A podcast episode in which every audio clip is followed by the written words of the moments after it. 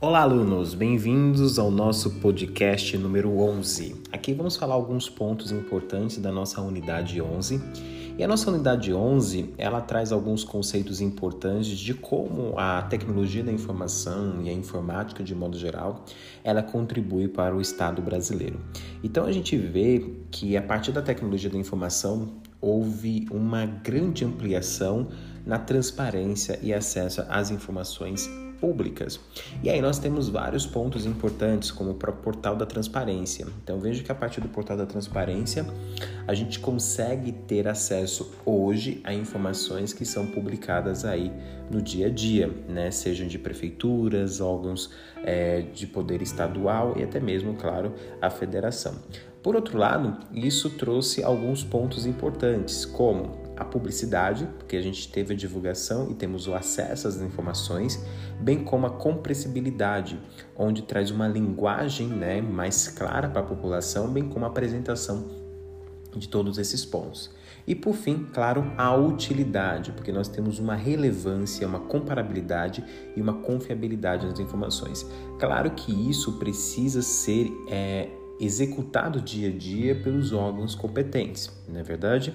Por outro lado, nós também temos o governo eletrônico, que o governo eletrônico ele basicamente traz uma participação, né, bem como garante um processo democrático e de cidadania, e aí são esses componentes que nós conseguimos a partir disso identificar como acontece uma, uma administração eletrônica, os próprios serviços eletrônicos, bem como os negócios. E tudo isso, pessoal, está envolvido, claro, dentro de uma temática consistente em que você, nós podemos acessar.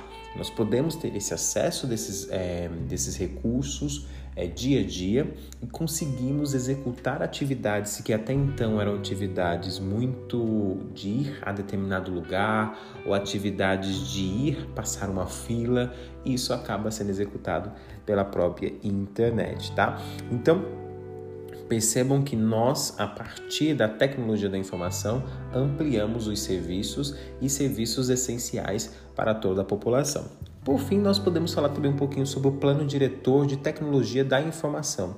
Então, esse plano diretor é extremamente importante. Por quê? Porque ele é um instrumento de gestão da própria tecnologia da informação que envolve diagnóstico, o planejamento, as habilidades, as competências, a infraestrutura, tanto de software quanto hardware, bem como redes, sistemas e tudo mais, para que é, a gente possa atender às necessidades da informação com ações estratégicas táticas e operacionais. Então, as etapas do PDI basicamente tem a etapa 1, né, que foi o diagnóstico da situação atual, e aí nós podemos utilizar uma análise SWOT, que mostra as fraquezas, que mostram as ameaças, bem como as oportunidades e as forças.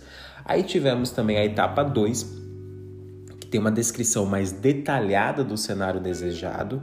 A etapa 3 já tem a definição das diretrizes e, consequentemente, com essas etapas, a gente consegue ter um plano de tecnologia, né, que, tá, que traz exatamente pontos importantes aí para serem executados, bem como também um plano de informação que vai tratar das configurações de todos os tipos de informações a serem utilizados e transitados pela empresa.